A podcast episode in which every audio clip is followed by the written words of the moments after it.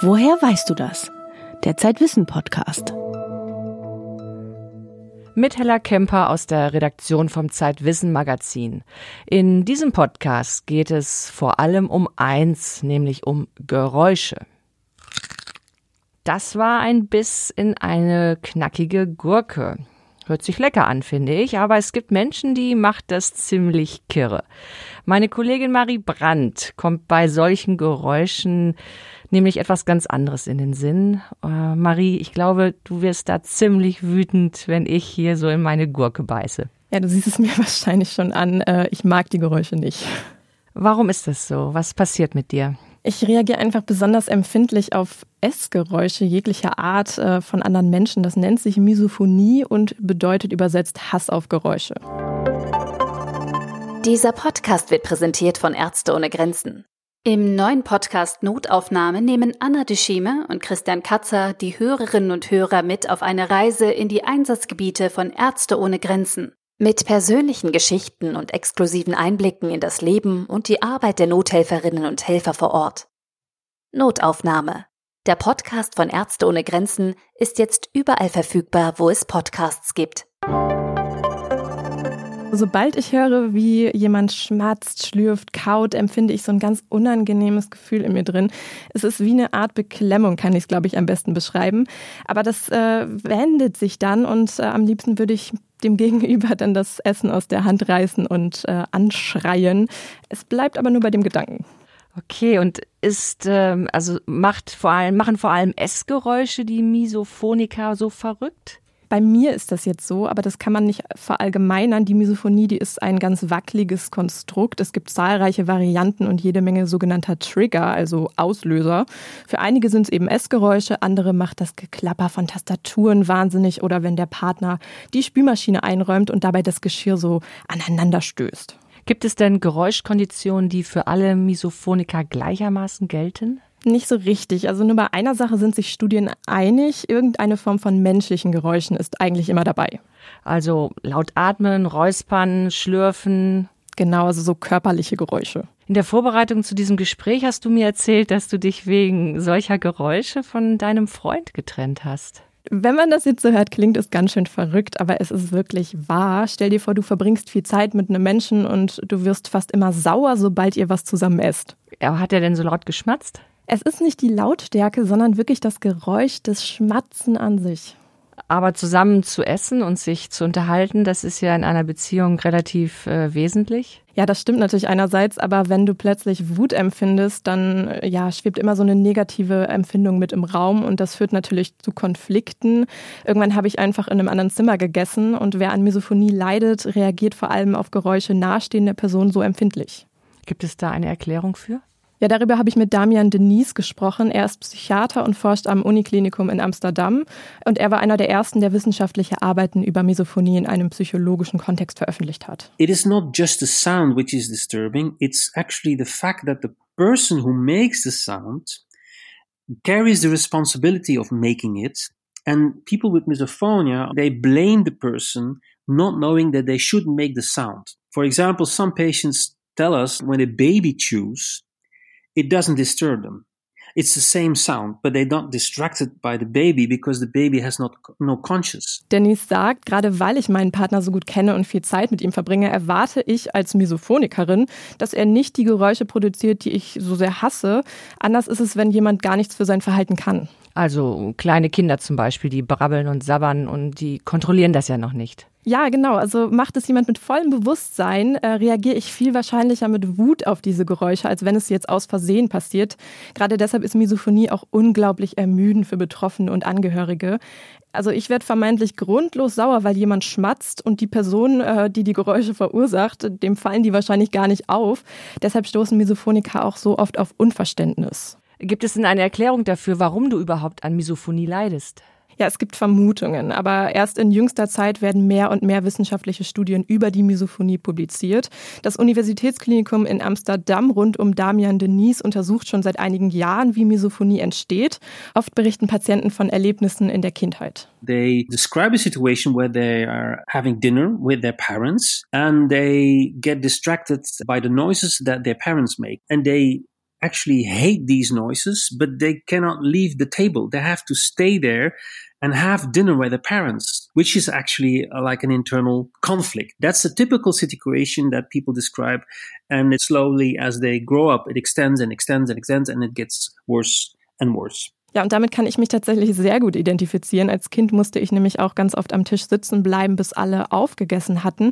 Ich erinnere mich an Momente, in denen ich plötzlich ganz aufgebracht war und dann höre ich die Schluck- und Kaugeräusche meiner Eltern. Das wäre ja so eine Art psychoanalytische Deutung. Du hast aber noch mit einem Hirnforscher gesprochen. Genau, mit Lutz Jenke von der Universität in Zürich. Er ist kognitiver Hirnforscher und befasst sich mit ja, dem Gehirn und konkret, wie es auf bestimmte Geräusche und Klänge reagiert. Unser Gehirn kann alles Mögliche lernen auch Quatsch, Unsinn und Unangenehmes. Das heißt also, wir können durch Zufall ganz bestimmte Geräuschkonstellationen mit unangenehmen Reaktionen koppeln. Man könnte auch vielleicht sagen, manche Menschen haben vielleicht ein sensibleres Gehirn, das reagiert etwas schneller als bei anderen Menschen. Und die sind dann etwas vorgebahnter beim Lernen von solchen Sachen. Das Gehirn ist also auf ganz bestimmte Geräusche konditioniert und hat diese als unangenehm abgespeichert. Hören wir dann ein bestimmtes Geräusch, ruft das Gehirn die damit verknüpften Emotionen wieder auf. Gilt das auch für ein Geräusch wie mit den Fingernägeln auf, die, auf der Tafel kratzen? Und wenn ich dann Gänsehaut bekomme, ist das schon Misophonie? Das habe ich mich tatsächlich auch gefragt. Und für den Hirnforscher Lutz Jenke sind das ganz verschiedene Phänomene. Wir sprechen bei dieser Form der Geräusche, die bei allen Menschen als unangenehm empfunden werden, von vorbereitete biologisch relevante Reaktionen, die wahrscheinlich wichtig sind für unser Überleben. Also ein Beispiel abrupt einsetzende laute Geräusche äh, werden grundsätzlich als unangenehm empfunden. Oder Geräusche, die immer lauter werden. Die sind nämlich noch mit Bewegungsinformationen gekoppelt, so als ob ein Objekt auf uns äh, zukommt. Du bekommst also vielleicht Gänsehaut, wenn jemand mit Fingernägeln über eine Tafel kratzt. Das ist in diesem Fall wie eine Art Schutzmechanismus aus früheren Zeiten. Ein Mesophoniker reagiert aber mit sehr starken Emotionen wie Antipathie und Abneigung auf alltägliche Geräusche, die sonst kaum jemand wahrnimmt. Bei mir ist es nicht so intensiv ausgeprägt.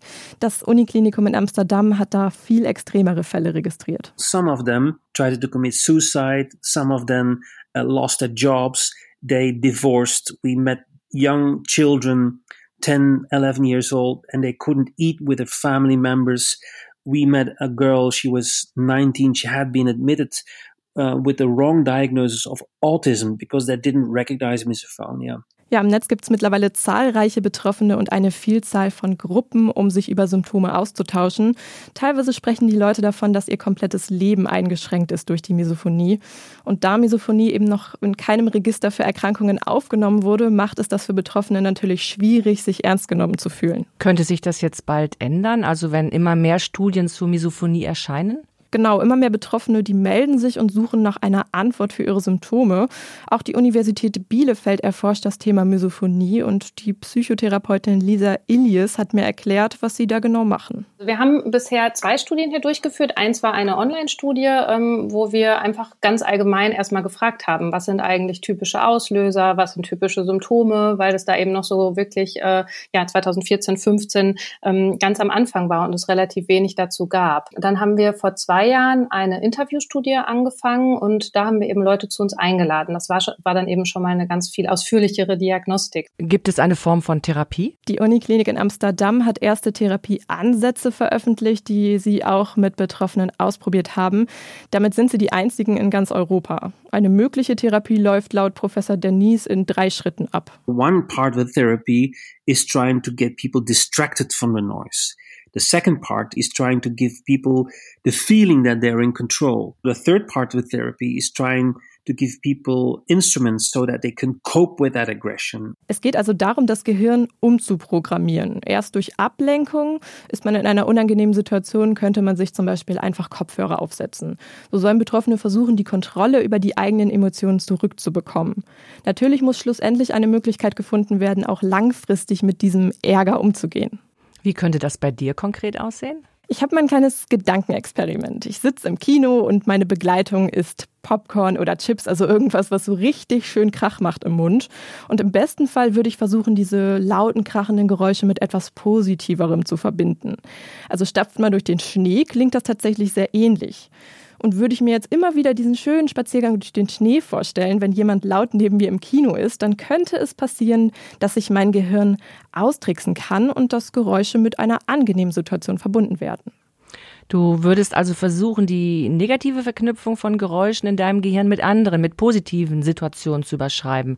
Das Gehirn also zu konditionieren. Funktioniert das tatsächlich? Ja, bei einigen Patienten klappt es, bei anderen nicht. Es kommt aber auch immer darauf an, wie stark ausgeprägt die Misophonie ist. Sollte die Misophonie als Krankheit anerkannt werden? Ja, Damian Denise von der Universität Amsterdam ist sogar sehr zuversichtlich, dass das in einigen Jahren soweit sein könnte. I, I am positive. I think it will take some time, maybe another five, six years, but go slowly. But eventually, it will be recognized as a disorder.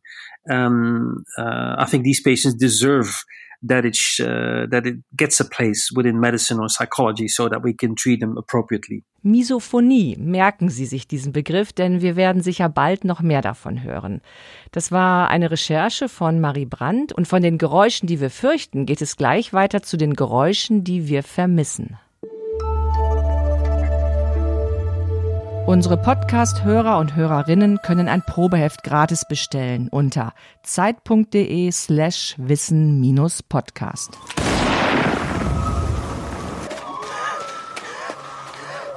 Wir hören hier eine Fluchtszene aus dem Film Der Hauptmann von Regisseur Robert Schwentke. Wenn wir einen Film nur hören und seine Bilder nicht sehen, so wie jetzt, fällt auf, wie viele Geräusche in einer Szene stecken. Ist ja auch logisch, dass beim Dreh Umgebungsgeräusche aufgenommen werden. Doch so einfach ist es beim Film nicht, denn für Geräusche gibt es im Kino Profis. Meine Kollegin Clara Rauschendorfer hat einen solchen Geräuscheprofi besucht. Genau, Hella. Ich war beim Geräuschemacher Martin Langenbach in seinem Studio in Hamburg und dort entstanden schon Geräusche für die Filme Chick, Asphalt Gorilla oder Toni Erdmann, aber auch für TKKG und die drei Fragezeichen.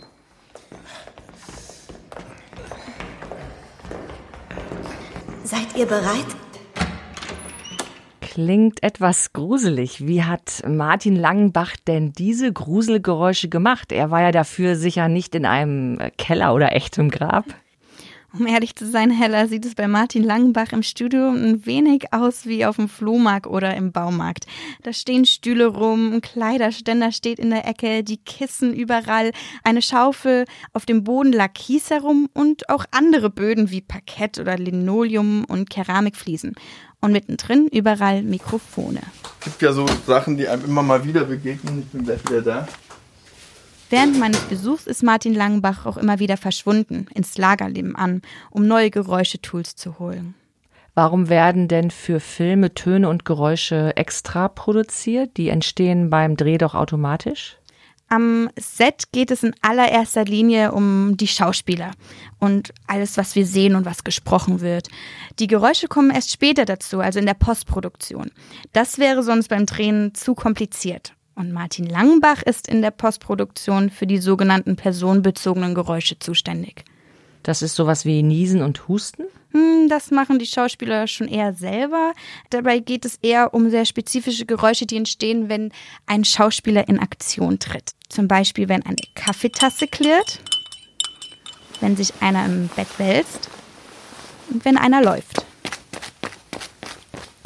Dafür zieht sich Martin Langenbach sogar Stöckelschuhe an. Wenn genau solche Geräusche nämlich im Film fehlen würden, dann haben wir als Zuschauer schon das Gefühl, hier stimmt irgendwas nicht. Die Tonebene ist eine sehr unbewusste Ebene. Ich, würde, ich sage das dann immer ganz gern, das ist so eine unsichtbare Macht, die, die lenkt. Und die die meisten Zuschauer nicht bewusst wahrnehmen. Filme wirken ja vor allem visuell. Ich war auf einer Premiere von dem Film Der Hauptmann und da war ein anderer Premierengast, der dann zu mir und dem Tonmeister kam und fragte, so, was habt ihr denn da so mit diesem Film dazu zu tun gehabt? Und der Tonmeister hat gesagt, ja, wir haben die Geräusche gemacht. Und dann guckte er uns mit großen Augen an und sagte, ich habe keine Geräusche gehört. Dabei war der Film voll, also wirklich komplett voll mit unseren Geräuschen. Und das macht ihn aus, dass man es nicht merkt. Jeder Film ist ein individuelles Werk und Töne sind ähnlich individuell. Jede Bewegung, jeder Schritt einer Figur klingt einfach anders. Am Schritt hört man sogar, ob ein trauriger oder selbstbewusster Mensch den Raum betritt. Deshalb muss Martin Langenbach für jeden Film jeden Ton neu aufnehmen. und greift nicht auf Soundarchive oder Tonbibliotheken zurück, denn das würde man merken, da passt dann was nicht zusammen. Genau. Das, was man sieht und hört, muss eins sein. Dass das Geräusch aus dem Bild herauskommt, dass man das Gefühl hat, das ist das, was da stattfindet. Hört man in einer Szene jedoch etwas und sieht es nicht, zum Beispiel ein Glas, das im Nebenraum runterfällt, dann kann Martin Langbach auch auf seine Soundbibliothek zurückgreifen. Klingt nach viel Arbeit. Wie lange arbeitet er an einem 90-minütigen Film? Das Vertonen der Geräusche für einen 90-minütigen Film dauert schon an die acht Tage.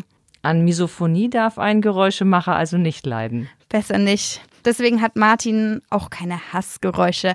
Aber ich habe ihn nach seinen Lieblingsgeräuschen gefragt. Also wenn ich von meinen Geräuschen, die ich mache und kreiere, dann finde ich ja zum Beispiel ein, ein, ganz hübsches Geräusch, wenn ein Auto über Kies fährt oder über Straße fährt. Also diese Reifengeräusche.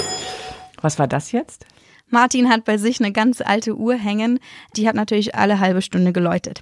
Und dann hat er uns natürlich auch sein Lieblingsgeräusch vorgemacht, das Reifengeräusch. Allerdings nicht mit einem Autoreifen. Ein bisschen Dreck muss man da haben, also das Auto, was schnell vorbeikommt, äh, mache ich mit dem Handschuh hier, das kommt irgendwie aus der Ferne.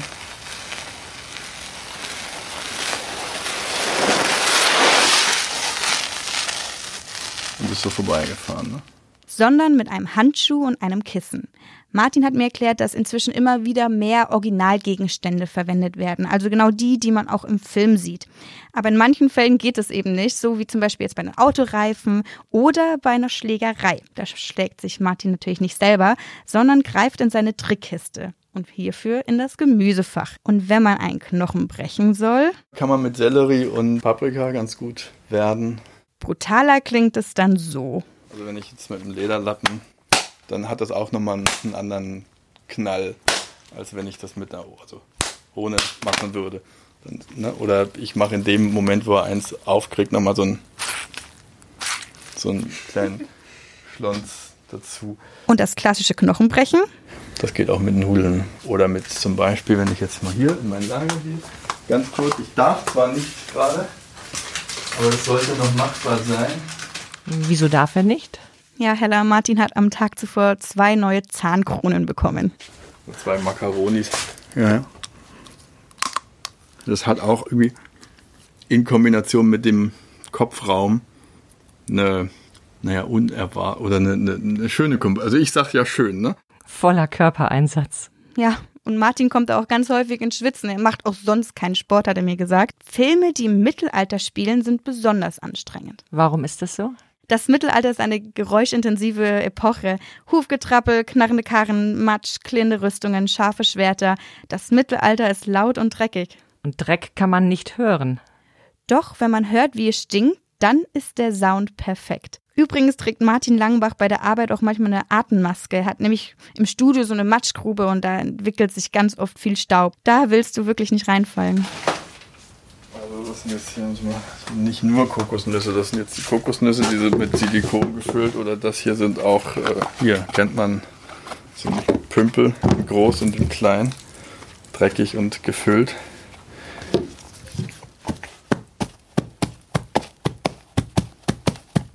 Das wäre das eine Pferd, etwas kleineres Pferd. Ne? Klingt sehr echt und das alles in einem kleinen Ein-Mann-Studio. Ja, und alles ist wichtig, denn die Mikrofone sind unerbittlich. Die nehmen jedes Geräusch auf, sogar Stoff, das sich in Falten legt. Deshalb trägt Martin Langbach eine besondere Arbeitskleidung. Ich habe sowieso nie diese Klamotten an, sondern hier so eine Schlafanzughose, damit ich keine eigenen persönlichen Körpergeräusche mache. Bei Bewegung ziehe ich dann aber irgendwie so, eine, so ein Stöffchen an oder so ein Stöffchen oder so eins oder Jeansjacke oder die Lederjacke sodass die Figuren auch so einen Bewegungscharakter bekommen. Geräusche machen funktioniert also noch analog. Ja, aber Martin nutzt auch natürlich die Möglichkeiten, die die Digitalisierung beim Geräuschemachen bietet. Im digitalen Bereich kann man eben mal kurz einen Ton, der im Weg liegt, mal kurz zur Seite schieben und dann da aufnehmen. Martin Langbach glaubt an die Zukunft der Geräuschemacher. Wenn der Film weiter besteht, dann wird es auch Geräuschemacher geben. Das ist ja so eine Art allerletztes Überbleibsel der quasi noch analogen Welt. Auch wir nehmen zwar digital auf, aber wir machen die Töne mit der Hand. Und wie das aussieht, das sehen Sie auf unserem Instagram-Account Zeitwissen. Wir haben jetzt über Geräusche gesprochen, die nerven oder sogar krank machen, über Geräusche im Film, die wir vermissen würden, wenn sie nicht da wären, und dann gibt es noch Geräusche, die vom Aussterben bedroht sind. Deshalb ist jetzt Max Rauner, mein Kollege aus dem Zeitwissen Magazin, hier im Studio und der hat uns ein paar dieser Geräusche mitgebracht. Ja, ich war im Archäologischen Museum Hamburg, hier einmal über die Elbe rüber, und dort gab es eine sehr ungewöhnliche Ausstellung über die Archäologie des Alltags, konzipiert von Michael Merkel, der normalerweise Ritterrüstungen und so weiter ausstellt. Und der hat sich dort auch ausgedacht, eine Wand mit Lautsprechern und Knöpfen. Es gibt ja nicht nur eine, eine Archäologie der Dinge, sondern wir haben auch so eine Art Archäologie der Geräusche gemacht. Geräusche also, die 50-Jährige und älter noch kennen, die aber für junge Menschen, ich weiß nicht, 10, 15 Jahre und jünger, keine Bedeutung mehr haben. Und ein paar von diesen Geräuschen habe ich euch mitgebracht. Und wir haben ja einerseits dich, Heller, und mich, etwas älter, und Clara, die vielleicht zwischendrin ist, zwischen null und unserem Alter. Und jetzt hört mal, was das hier zum Beispiel ist. Das kennst du bestimmt. Ja, das sagt mir tatsächlich was, aber ich kenne es nur aus Filmen. Also im Original habe ich die Schreibmaschine noch nie gesehen oder mal drauf geschrieben habe ich auch noch nicht. Noch nie auf einer Schreibmaschine getippt? Noch nie auf einer Schreibmaschine getippt. Ja, also im Museum der Arbeit hier, da gibt es noch zwei, da könntest du noch mal hingehen und das ausprobieren. Äh, nächster Sound.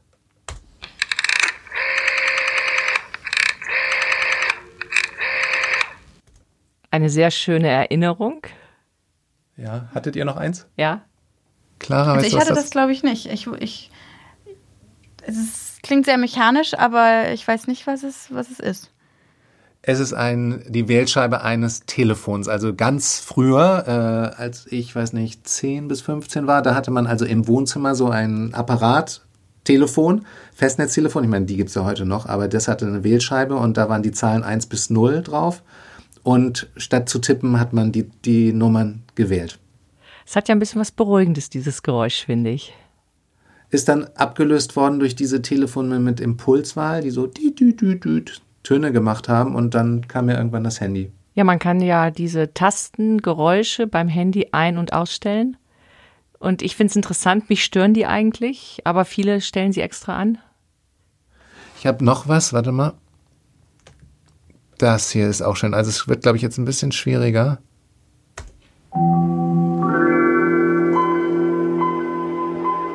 Kennst du das? Ja, das sagt mir schon was. Vor allen Dingen, ähm, weil es ähnlich klingt wie, wie heutzutage die Computer beim Hochfahren auch. Also es klingt wie ein Computer, der gerade hochfährt. Richtig, genau. Hella, weißt du welcher? Nein, äh, erinnere ich nicht mehr. Das ist der Startsound von Windows 3.1. Das war Anfang der 90er Jahre und das war eigentlich die Benutzeroberfläche von Windows, mit der Windows dann seinen Durchbruch geschafft hat. Hast du uns noch ein Geräusch mitgebracht? Ja, warte mal, ich habe hier noch einen. Ah, das ist auch super.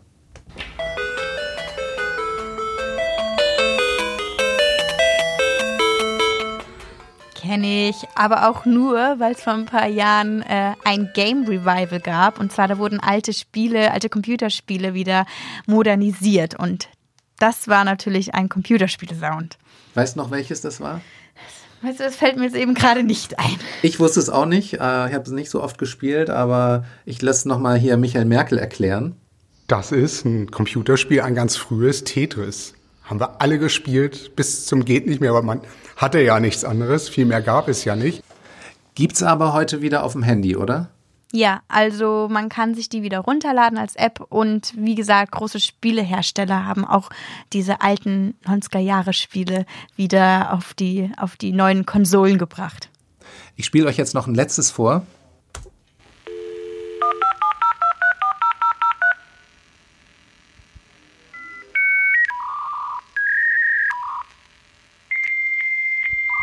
Ja, das Geräusch kann ich tatsächlich noch aus dem Büro meiner Eltern. Ich habe mich auch immer gefragt, warum man mit diesem Kasten, der aus, der sich anhört wie ein Telefon, nicht telefonieren kann und warum kommt da überhaupt Papier raus? Also das Faxgerät. Ja, Faxgerät ist gut und wahrscheinlich auch richtig, aber im, ich wundere mich gerade im Archäologischen Museum, da war das als Modem tituliert. Also das waren so Geräte, mit denen man früher sich ins Internet eingewählt hat. Und der Sammlungsleiter Michael Merkel erwähnte dann Boris Becker, der Werbung gemacht hat damals für AOL, glaube ich, so eine Internetfirma und dann gesagt hat, hier, jetzt bin ich drin.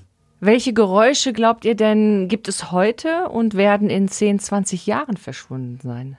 Ja, also ich bin mir sicher, da gibt es ein paar, vor allem Geräusche, mit denen ich aufgewachsen bin, aber die es zehn, ja, die es vielleicht schon ganz bald nicht mehr geben wird. Ähm, ich habe auch eins mitgenommen. Ich zeige es mal schnell. Die das, Tastatur. Richtig. Also ich glaube, dass ja in gar nicht allzu langer Zeit bald alles nur noch per Touchscreen oder sogar, wir kennen es von Siri, per Sprachsteuerung funktionieren wird. Hast du noch ein Geräusch mitgebracht?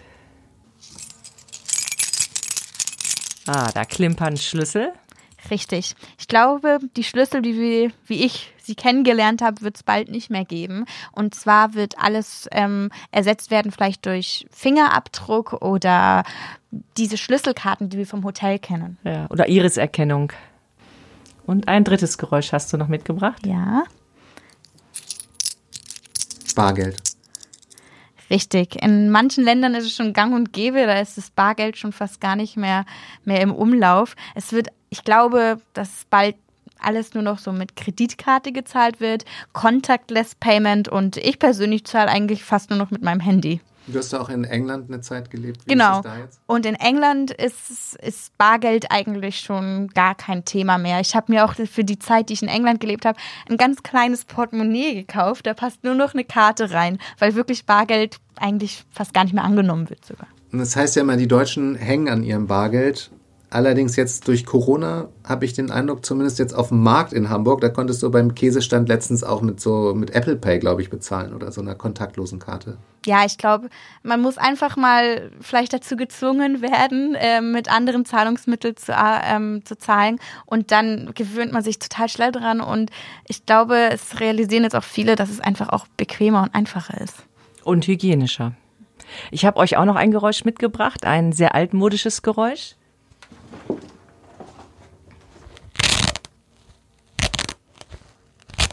Klettverschluss? Wieso das? Ja, mir ist aufgefallen, eine Zeit lang gab es viel Klettverschlüsse und jetzt scheint er wieder wie ausgestorben zu sein. Und äh, das ja bringt mich auf die Überlegung, dass doch äh, es immer so Wiedergeburten von bestimmten Geräuschen gibt, die mal einen Hype erleben und dann mal wieder in der Versenkung verschwinden. Ja, das stimmt. Ein Klettverschluss habe ich auch seit Jahren nicht mehr gehört. Ähm, zuletzt wahrscheinlich im Kindergarten meine Hausschuhe, die ich damals hatte. Ähm, damals konnte ich natürlich noch keine Schnürsenkel binden, aber jetzt sind meine Schuhe eigentlich hauptsächlich ohne Klettverschluss. Ich habe noch einen Sound, den ich jetzt nicht hier im Studio habe, aber nachher nochmal einspielen kann.